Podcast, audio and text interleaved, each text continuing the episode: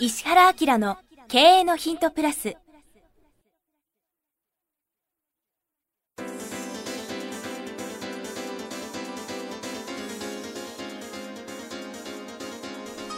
ポッドキャスト石原明の経営のヒントプラスは勝てるビジネスモデルや売れる仕組みの作り方。経営者や起業家が持っておくべき能力とその磨き方。リーダーの育成や強い組織の作り方などについて経営コンサルタントの石原明がリスナーの皆様からのご質問に直接お答えする形でお伝えしていく番組です。企業を継続発展させるためのノウハウを提供する日本経営教育研究所がお届けいたします。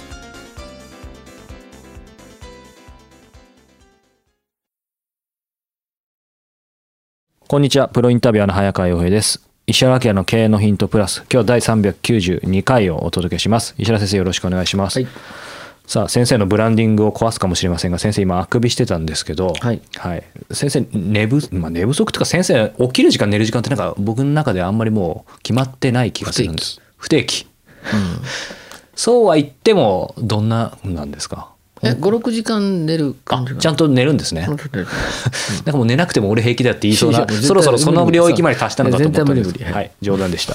今日はですね40代 IT 経営者の方からえー iTunes の検索で見つけたそうです。いただいています、石原先生、早川様、はじめまして。浜松出身の43歳、ポッドキャストリスナーです。浜松と書いて山橋出身の先生が食いついてくれれば嬉しいです。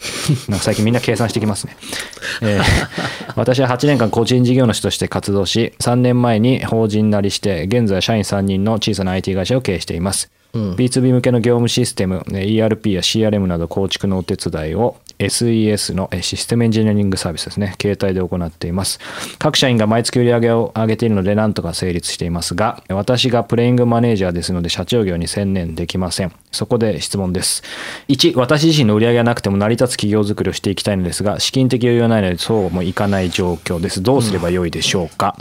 2、今の SES だけのビジネス形態ではダメで、何かしらサービスを作るなり、他社を圧倒できる技術なりを身につけていく必要があるのは理解しているのですが、何から手をつければいいのか分かりません。ご教示ください。しかも、お金があまりかからない方法で。うん3そもそも社長の仕事って何でしょう？個人事業時代から全ての業務を全般を自分でやってきているので改めて問われるとピンときません私は社員が幸せだと思える場の提供事業の安定が最重要な仕事ではないのかと考えております本来有料でコンサルしていただく内容だと思いますがご回答いただければ幸いですということです。うんどう思います？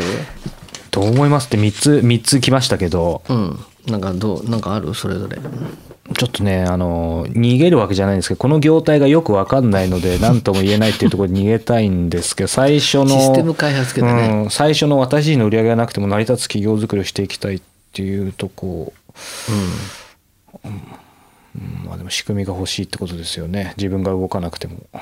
うん。うんでも各社員が毎月売り上げ上げてるのでなんとか成り立っているっていうことは、このカレー以外でも売り上げは一応出てるってことですよね。そうだね。なんかそこをもうちょっとなんかできないかなって思うんですけど、うん。そうだな。はい、あとは何でしょうね。そのうーんまあいずれにしても何かしらサービスを作る方法が必要があるんじゃないかってことですけどお金があまりかからない方法でっていうと、まあこれシステム系ウェブ系だと僕先生に以前連れて行っていただいたえー中国のどこでしたっけ？ああ。生徒ね。生徒生徒。あいい花ね。はい、インハナなんかはちょっとこうね向こうの労働力を借りながら何かできないかとか、そういうことぐらいしかすいません。思いつかないです。3人ぐらいでやってるんでしょ？今はそうですね。ね。小さな、はい、規模って言っっててことはさこれその子見方を変えるとさ、はい。3人が生きていくだけの会社やればいいわけでしょ？ですね。今のところはね。うん。で先週とかの質問にもちょっとそういうこと答えたんだけど会社が大きくなるっていうところのイメージが、うん。バブルの時の会社が発展する発展の仕方がこの人の中にイメージがあるのね。うん中小企業の社長さんってバブルの時に会社が発展したのと同じような発展の仕方をするってみんな思ってるのね。うん。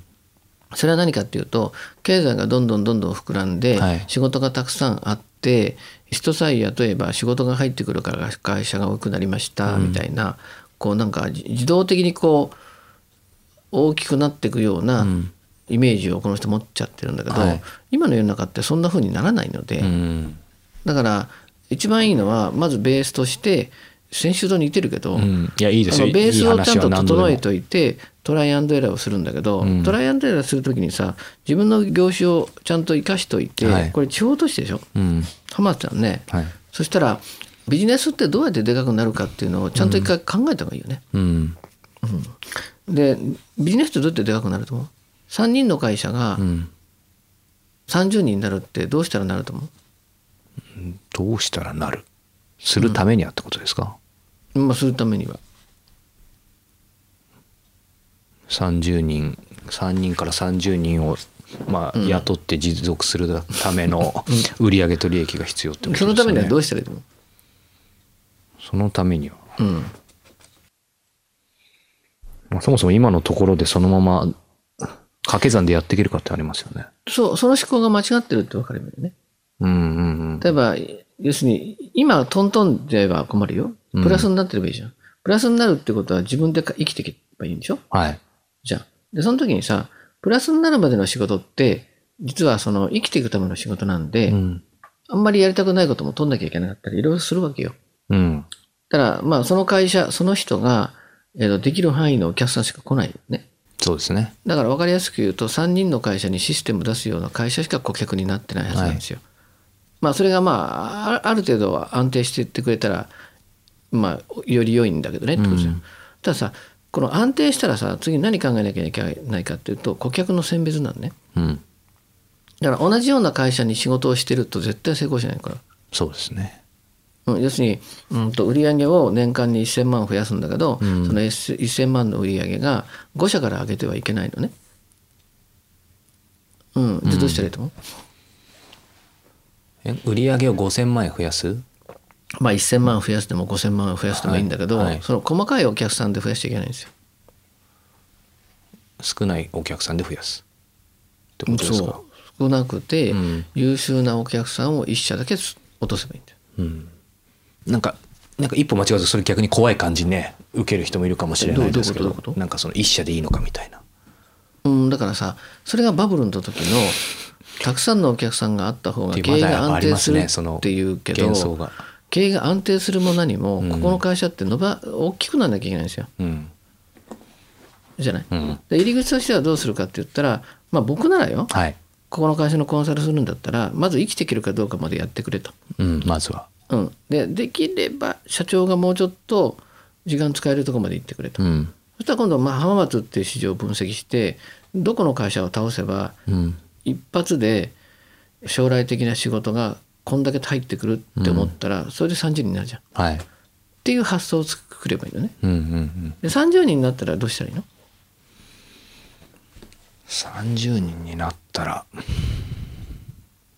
自分と同じ30人の会社さんたちが今度ライバルになるからうんこのライバルが何やってるかを観察して、はい。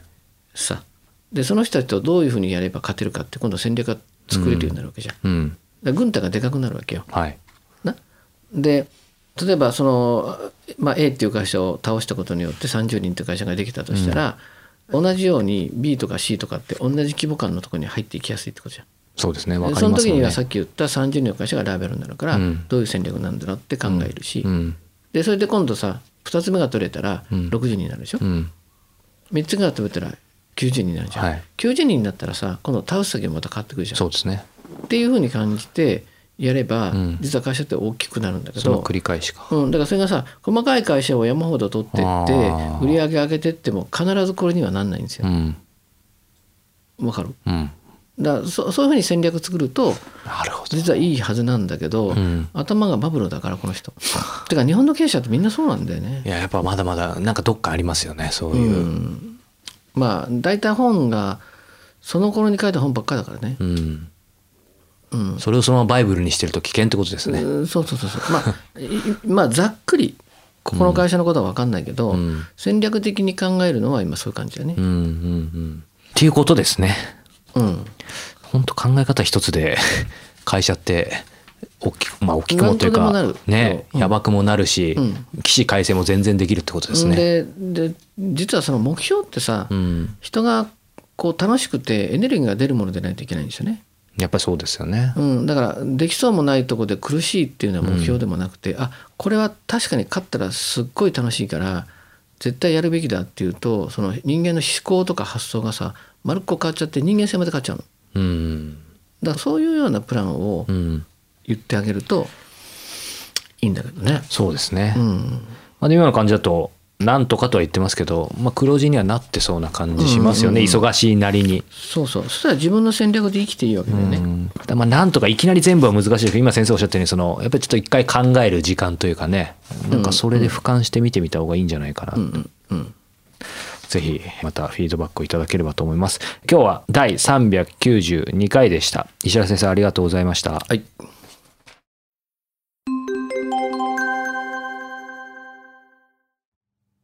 番組よりお知らせがございます。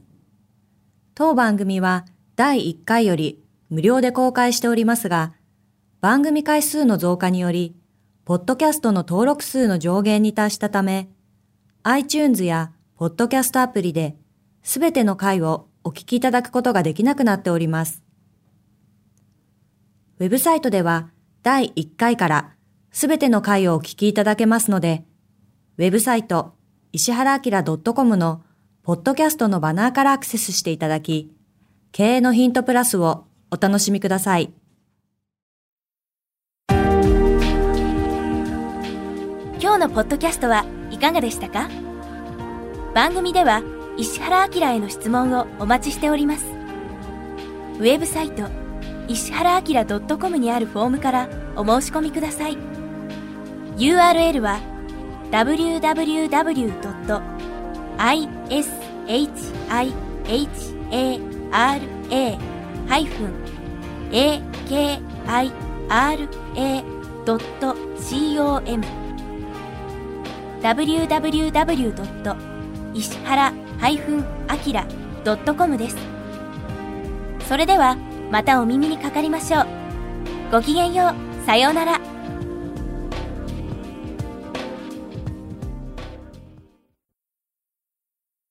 この番組は、提供、日本経営教育研究所、プロデュース、キクタス、早川洋平、制作協力、若菜はじめ、ナレーション、岩山千尋によりお送りいたしました。